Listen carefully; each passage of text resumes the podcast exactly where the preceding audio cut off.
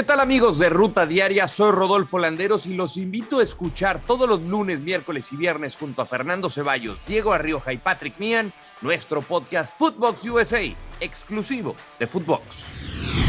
Esto es Footbox Today. Hoy, domingo 10 de abril, te contamos las noticias que debes de saber. Las águilas toman vuelo. El América consiguió su tercer triunfo consecutivo.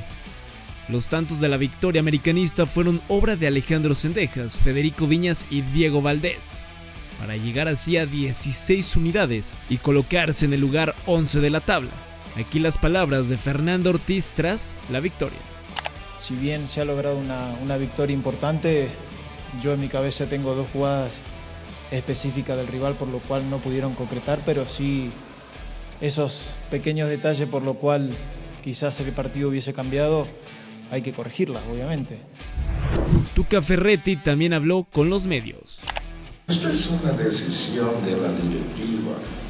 Naturalmente que el estado de ánimo, como contestaba su colega, yo también no me quedo ajeno. O sea, me siento mal y naturalmente abandonar. Yo creo que esto es una cosa que no, no haría porque necesito seguir dando esta confianza, esta esperanza, el trabajo a, a mis jugadores. Chivas se quiebra y empata. Guadalajara sumó su tercer empate al hilo, luego de que Leo Fernández anotara para Toluca al minuto 96 de encuentro, y así poner el 1 por 1 en el marcador. JJ Macías abrió el marcador para Chivas al minuto 68. El técnico de Guadalajara, Marcelo Michele Año, fue expulsado. Y esto dijo Nacho Ambriz, técnico del Toluca, tras el partido. El deseo de querer empatar el partido, de ganarlo, lastimosamente fue hasta el final el, gol de Leo, que una gran jugada individual, pero el equipo tiene que mejorar. Rayados y San Luis con victoria. El cuadro del norte derrotó 1 a 0 a Santos Laguna con anotación de Luis Romo al minuto 82. En otro partido, el Atlético San Luis derrotó 2 goles a 0 a León con tantos de Germán Berterame y John Murillo. Clásico del tráfico galáctico. El LA Galaxy y Javier Hernández derrotaron dos goles a uno al LAFC de Carlos Vela. Chicharito abrió el marcador y luego Koulibaly amplió la ventaja. Cristian Arango acortó distancias para el LAFC. A Carlos Vela le anularon un gol por fuera de lugar. Goleada histórica del Tri.